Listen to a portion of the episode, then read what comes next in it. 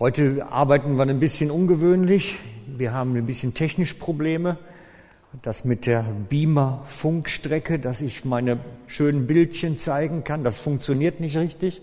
Das heißt, heute gibt es vielleicht ein paar Bibelstellen. Ich hoffe, das klappt mit Claudia und mir hier, dass wir einander zurufen können und winken können und dann gibt es die richtige Bibelstelle. Ähm, irgendwas klappt da technisch mit der Funkgeschichte nicht. Wir sind noch nicht drus, was es ist. Der Bibelvers, den Jesus mir für heute aufs Herz gelegt hat, steht im Matthäus 4, der Vers 23. Und Jesus zog umher in ganz Galiläa, lehrte in ihren Synagogen und predigte das Evangelium von dem Reich und heilte alle Krankheiten und alle Gebrechen im Volk. Ist doch wunderbar, ne? Also ich stelle mir das so richtig toll vor. Der geht so von Ort zu Ort und überall, wo Kranke sind, berührt er sie wo Leute bedrückt sind, mit finsteren Mächten catchen, er macht sie frei, berührt ihr Leben und alle sind glücklich, happy. Wäre doch toll, wenn es das bei uns auch gäbe, oder? Wir könnten auch so einen Jesus gebrauchen, der nach Lenzburg kommt und mal die Leute alle berührt. Wäre doch super. Hm? Keine Not, kein Geschrei mehr. Genial, genial. Und das ist eigentlich so Kernthema unserer Serie im Moment. Jesus erleben. Dass Jesus kommt und genau das tut. Heute, hier bei uns. Genau das. Weil, ganz ehrlich, so unter uns jetzt in vertrauter Runde, der wirkt genauso heute wie damals. Ist so. Ich habe es immer wieder gesehen. Jesus hat zwei Dinge eigentlich nur getan. Sein Dienst war nicht vielfältig unbedingt. Ne? Er hat zwei Dinge gemacht. Er hat gepredigt und geheilt. Ist eigentlich einfach, oder? Könnten wir doch alle. Sollten wir alle tun zumindest, so sagt die Schrift.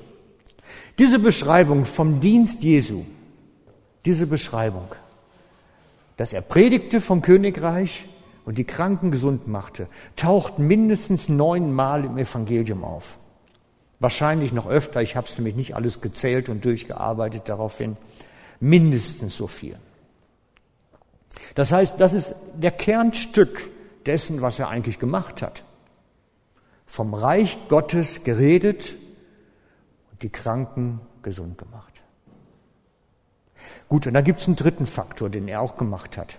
Er hat nämlich andere ausgebildet, das Gleiche zu tun. Das nennt man Jüngerschaft. Er hat andere ausgebildet, das Gleiche zu machen.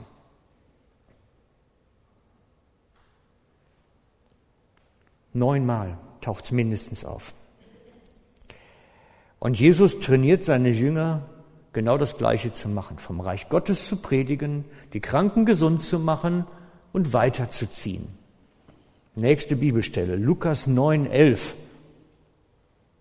Ich hoffe, das klappt alles so, wie wir uns das überlegt haben. Fängt an schon mit, nein, siehst du, jetzt haben wir schon so ein Gnusch. Es müsste eigentlich Matthäus noch sein. Also, in Matthäus ruft Jesus seine zwölf Jünger zu sich und gibt ihnen die Vollmacht über die unreinen Geister, dass sie sie austrieben und jede Krankheit und jedes Gebrechen zu heilen. Und er sagt zu ihnen, halt die Kranken, reinigt die Aussätzigen, weckt weg die Toten auf, treibt Dämonen aus, umsonst habt ihr empfangen, umsonst gibt es auch weiter. Das heißt, Jesus nimmt sich seine zwölf Jünger, den engsten Kreis, und sagt ihnen, und jetzt geht ihr, macht das Gleiche, macht das genauso. Und ich meine, die sind jetzt mit ihm dann, wenn ich das jetzt so nachgucke, vielleicht ein Jahr, anderthalb mit ihm unterwegs gewesen. Ne? Und dann sollten sie Tote auferwecken. Wie lange bist du Christ und wie oft hast du Tote auferweckt? Das kommt nicht ganz so häufig vor. Und das ist auch eine ganz schwierige Kiste, das ist nicht ganz so einfach. ich, ich habe letztens eine Biografie von Smith Wigglesworth gelesen. Und der hat das wirklich mal gemacht. Tote auferwecken. Und das ist schon eine schräge Geschichte. Weil der hat es wirklich, der hatte den Eindruck, diese Person ist zu früh gestorben, der war nicht dran. Und ist dann ins Leichenhaus, hat sich die Leichenkammer öffnen lassen und hat dann wirklich die Person vor den Augen der Eltern wieder zum Leben zurückgerufen. Also das, das muss schon möglich sein, wenn Gott es möchte, aber es kommt nicht so häufig bei uns in unserem Leben einfach vor. Ich meine, außerdem, wer von uns hat den Mut dazu? Das ist eine Frage vom Mut alleine schon. Ich würde mich das nicht trauen. Ich kenne mich. Ich würde mich nicht ins Leichenschauhaus stellen und sagen, steh auf. Vielleicht in ein paar Jahren, wenn ich dann soweit bin. Wer weiß. Jedenfalls hat er die zwölf genommen, seinen engsten Kreis, hat gesagt, jetzt ihr. Ihr habt gesehen, was ich mache, jetzt macht nach. Ihr habt gehört, was ich rede, erzählt das Gleiche. Ihr habt gesehen, wie ich die Kranken heile, jetzt das Gleiche. Ihr habt gesehen, wenn ich die Toten auferwecke, jetzt ihr. Und dann kommen die zurück, alles super gelaufen, alle glücklich, happy. Dann sagt er, so, und jetzt noch mehr raus. Dann kommt die Aussendung der 70. Das ist im Lukas 9, 11. Beziehungsweise fängt es im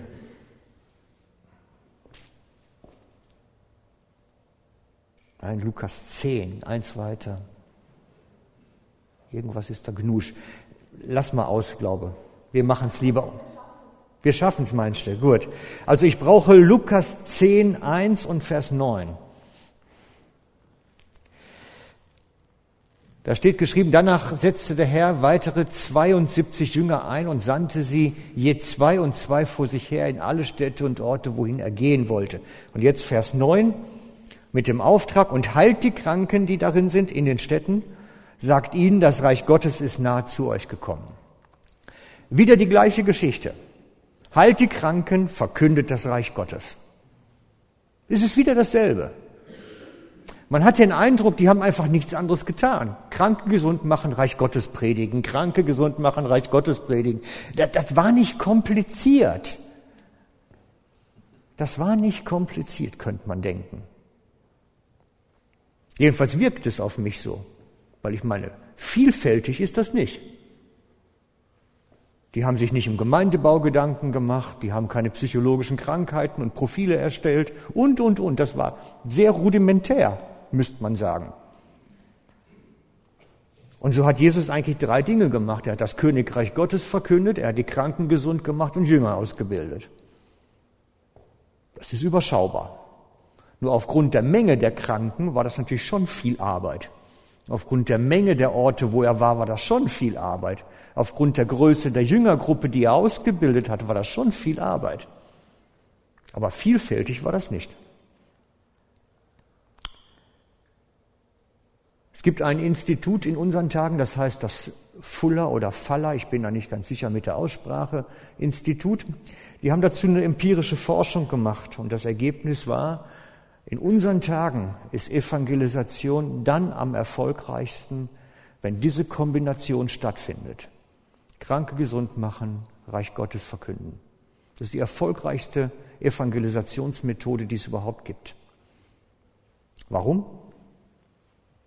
weil die Menschen sehen Gottes Wirken und fangen an zu vertrauen.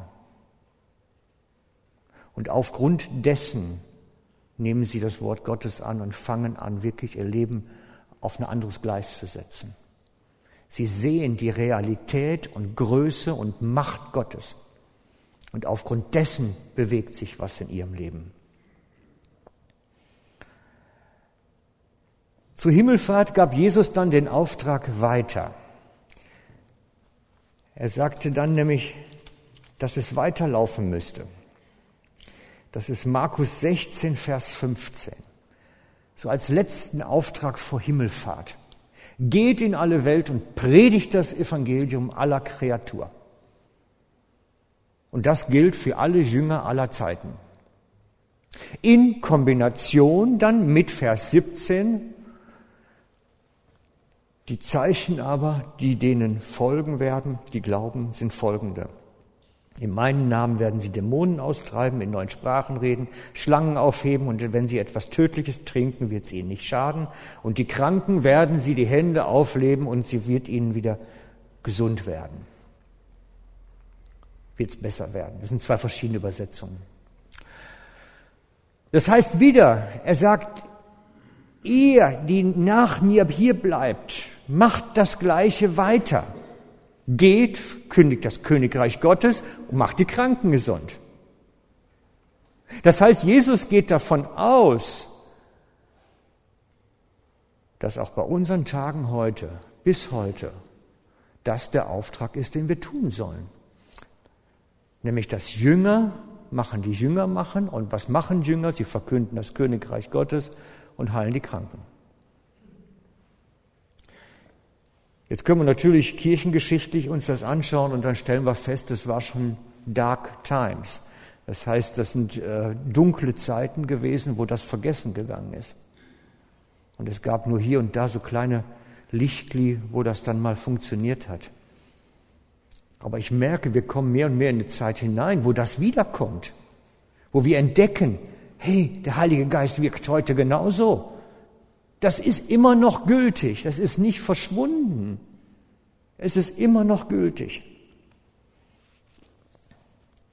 Und die Jünger machten es und es passierte. Markus 16, Vers 20. Sie gingen hinaus, predigten überall, während der Herr, jetzt muss ich die richtige Übersetzung nehmen, predigten an allen Orten und der Herr wirkte mit ihnen und bekräftigte das Wort durch die mitfolgenden Zeichen. Das heißt, die haben das gemacht einfach. Einfach gemacht. Einfach gemacht. Und so ist es heute bis in unsere Generation immer noch der Auftrag. Das ist immer noch der Auftrag. Die Kombination aus Verkündigung des Reiches und die Kranken gesund machen. Und man darf das auch nicht auseinandernehmen und sagen, wir verkünden nur, den Rest interessiert uns nicht. Oder wir heilen nur, aber verkünden brauchen wir nicht. Man kann das nicht zerlegen. Es gehört zusammen. Es gehört seit Beginn Jesu Dienst zusammen, die Verkündigung des Reiches und dass es sichtbar wird durch Zeichen und Wunder.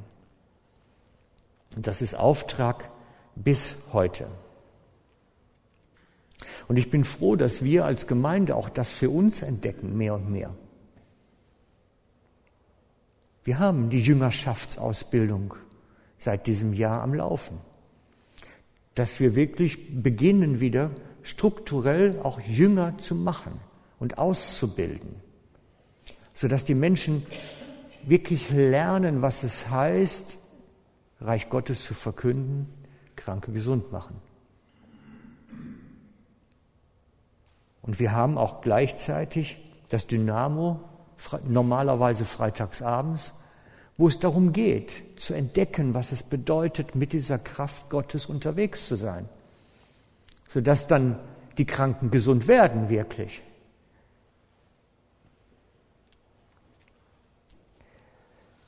Und ich wünsche es mir eigentlich mehr und mehr, dass wir Botschafter dieses neuen Königreiches sind, dieses Königreiches Gottes in dieser Welt, dass wir das verkünden und leben und anwenden nach dem, was Jesus gesagt hat.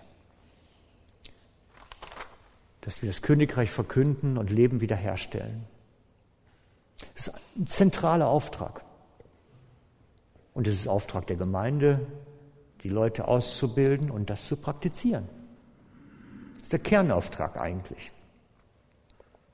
Wir können sehen bei der ersten Gemeinde Apostelgeschichte 4. Kriegen wir das hin, Claudia? Das wäre toll. Apostelgeschichte 4. Das müssten die Verse sein 29 und 30. Das ist das Gebet der Gemeinde. Sie waren vorgeladen gewesen vor dem Hohen Rat, sind, sind schwer drangekommen, schwer unter der Knuchte gekommen. Und sie wussten, jetzt wird die Zeit schwieriger. Jetzt beginnt Repression gegen uns als Gemeinde. Und sie beten vor Gott gemeinsam mit einer Stimme und beten das. Und nun, Herr, sieh ihr drohen und gib deinen Knechten mit aller Freimut zu reden und dein Wort. Strecke deine Hand aus, dass Heilungen und Zeichen und Wunder geschehen durch den Namen deines heiligen Knechtes Jesu. Das ist für mich eine ganz wichtige Bibelstelle. Sie ist wirklich wichtig. Denn die beten nicht gegen die Verfolgung. Sie beten nicht gegen die Repressionen der Führer des Landes.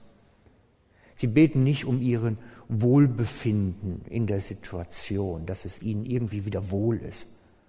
Sie beten dafür, dass sie weiterhin verkünden. Gib uns Freimut, auch unter Druck, auch unter den Schwierigkeiten. Gib uns den Mut, das Wort Mut steckt da drin, gib uns den Mut, weiterhin zu reden. Und das ist ein wichtiges Gebet, Freunde. Denn wenn wir unter Druck geraten, reden wir nicht mehr. Und schließt es das Mund. Und es würde mich freuen, wenn wir das wiederentdecken für uns, dass wir Freimut brauchen. Obwohl wir vielleicht Ablehnung erfahren, obwohl wir vielleicht Schwierigkeiten erfahren, trotzdem zu reden. Trotzdem zu reden. Und sie beten wirklich darum, dass Heilung geschehen und Zeichen und Wunder. Das heißt wieder die gleiche Geschichte. Verkündigung des Königreiches und die Kranken heilen. Das Paket ist wieder zusammen. Es soll weitergehen. Sie beten nicht für ihr Wohlbefinden, dass sie unbeschadet durchkommen. Sie beten nicht dafür, dass sie in Ruhe gelassen werden von der Regierung. Sie beten nicht für das Ende der Repression. Sie beten für Freimut, dass sie weiterhin reden und das Mul aufmachen. Und das ist etwas, was, was mir wichtig geworden ist. Ich bete für mich um Freimut. Dass ich nicht um das Ansehen der Menschen willen oder um der Situation willen oder was auch immer plötzlich den Mund halte, sondern dass ich mich weiterhin traue, Königreich Gottes verkünden. Ich merke, wenn wir in, in, in Situationen kommen, wie es uns den Mund verschließt, wie wir Arbeitskollegen plötzlich nichts mehr sagen können, wie wir plötzlich nicht mehr in der Welt Position beziehen, weil wir Angst haben. Sie beten dafür Freimut. Und es ist mein Gebet, Herr, schenke uns als Gemeinde wieder Freimütigkeit diese Sichtweise, wir trauen uns. Wir wollen, wir wollen vom Königreich Gottes erzählen. Wir wollen's. Und wir wollen erleben, dass Heilung passieren. Das ist nicht optional. Es ist wirklich wichtig. Warum ist es wichtig, dass Heilung geschehen? Zur Bekräftigung des Zeugnisses und als Ausdruck der Liebe Gottes zu den Menschen. Das sind die wichtigen beiden Punkte für mich. Als Bekräftigung des Zeugnisses und als Ausdruck der Liebe Gottes zu den Menschen.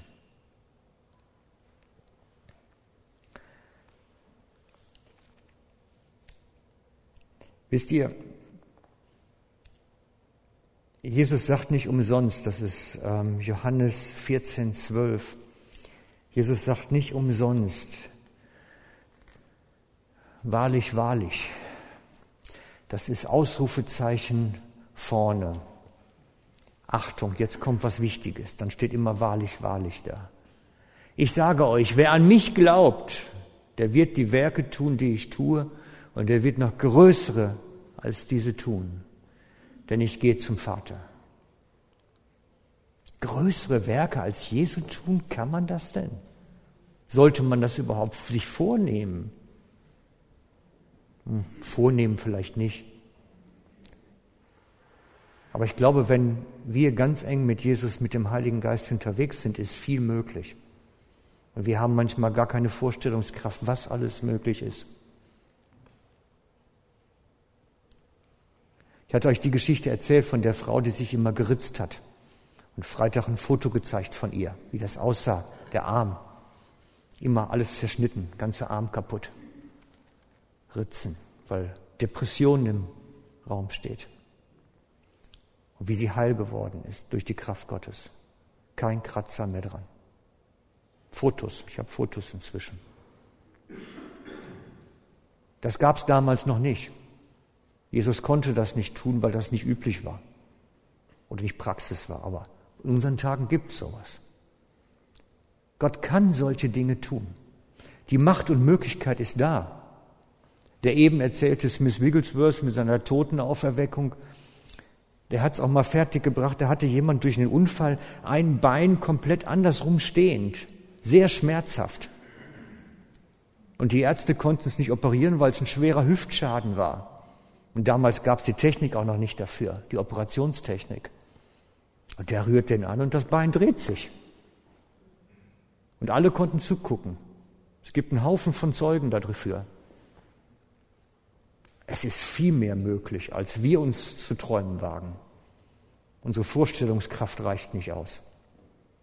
Wir müssen uns nur mal auf den Weg machen und sagen, wir beten wie die erste Gemeinde um Freimut und um Zeichen und Wunder. Wir möchten, dass es geschieht. Wir möchten das. Wollen wir das? Wisst ihr, wenn wir das nämlich wirklich ernsthaft wollen, dann kostet es uns auch was. Das kostet schon etwas, wenn wir das erleben wollen. Dann kommen wir nämlich ein Stück raus aus der bequemlichen Zone.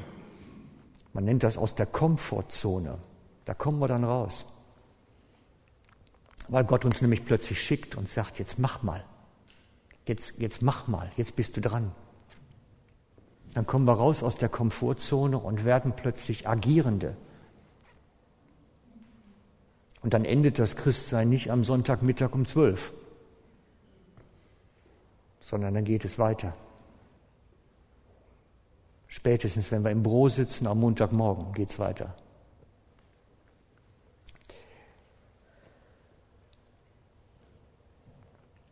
Ich habe mir überlegt, wir müssen noch über eins reden. Es steht da einfach immer nur am Anfang, er redete über das Königreich Gottes. Und ich finde das noch spannend, sich darüber Gedanken zu machen, ja, was ist denn das? Was hat er den Menschen denn dann erzählt? Also inhaltlich. Ich meine, da, da steckt ja mehr hinter als ein Satz.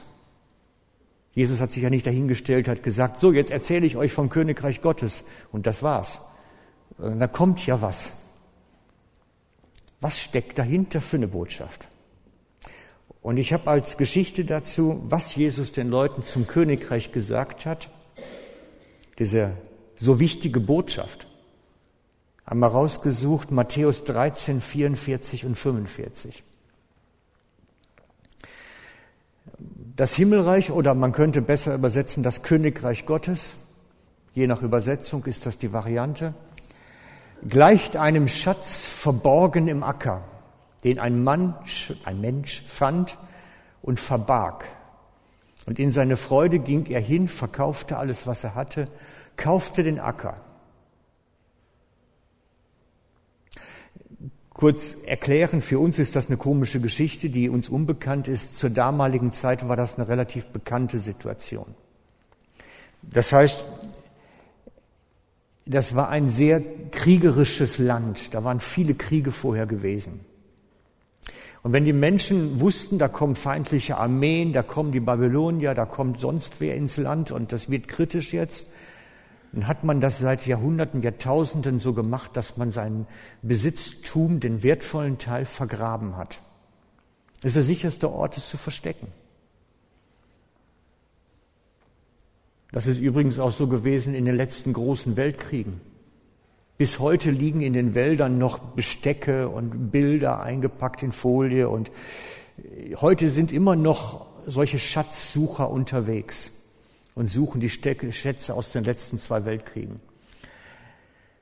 Und auch da unten sind viele Kriege gewesen. Und dass man dort einen Familienschatz im Acker finden konnte, war gar nicht so unwahrscheinlich. Wem der auch immer dann gehörte.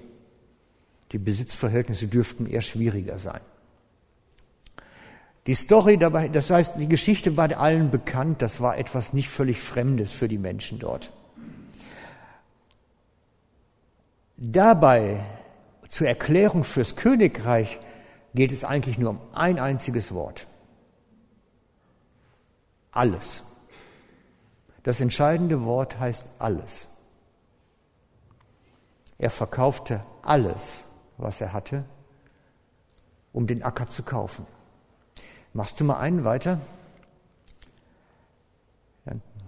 Wiederum gleich das Himmelreich einem Kaufmann, der gute Perlen suchte. Müsste aber noch weitergehen. Und als er eine kostbare Perle fand, ging er hin, verkaufte alles, was er hatte, und kaufte sie. Freunde, beim Königreich Gottes geht es um das Wort alles. Beim Königreich Gottes geht es um das Wort alles. Willst du das Königreich, musst du alles geben. Es geht nicht mit einer halben Geschichte. Und das ist das, was ich eigentlich die ganze letzte Zeit sage. Mit einer halben Hingabe wirst du nichts kriegen. Das Königreich Gottes gibt es nur für alles. Du musst es nämlich tauschen, das Alte gegen das Neue. Und so ist die ganze Lehre Jesu aufgebaut. Immer das, wenn er dem Menschen das Königreich erklärte, sagte er, du musst alles Alte verlassen, damit du etwas Neues kriegen kannst. Und ich merke, dass das in unseren Tagen ein bisschen verwaschener ist, die ganze Geschichte. Es, es wirkt immer so, man könnte das Christsein so dazu bekommen zu dem Rest. Ich habe ein schönes Leben und das Christsein kommt obendrauf. So als Sahnehäubchen auf die Sahnetorte. Ich mache mir ein schönes Leben und ein bisschen fromm obendrauf. Das funktioniert nicht. Wenn du wirklich das ganze Königreich haben möchtest, geht es um alles. Wenn du Jesus erleben möchtest heute, geht es um alles. Wenn du Jesus erleben möchtest, geht es um alles. Und das ist seine Botschaft vom Königreich. Das ist seine zentrale Message gewesen. Halbe Hingabe ist ein kompletter Unsinn. Funktioniert nicht. Erst wenn du das Alte gegen das Neue tauscht, dann funktioniert's, dann wirst du Jesus erleben. Und das ist das, was ich euch heute mitgeben möchte, diesen Gedanken. Es geht nur alles für alles und nicht so ein bisschen hier, ein bisschen da. Und das ist Jesu Botschaft vom Königreich gewesen. Er hat den Menschen damals das schon gesagt. Willst du den Vater ganz erleben in deinem Leben mit all dieser ganzen Größe und Kraft? Alles. Schaut mal die ganzen Resen Jesu an. Wer nicht Vater und Mutter verlässt, das heißt seine ganze Familie, wer nicht sein Kreuz auf sich nimmt, äh, wieder was dazu. Es geht um alles, das gesamte Paket. Das ist die Botschaft vom Königreich. Alles Alte hergeben, um alles Neue zu bekommen. Und der wird ihn auch in unseren Tagen Jesus praktisch erleben in seinem Leben mit all dem, was möglich ist.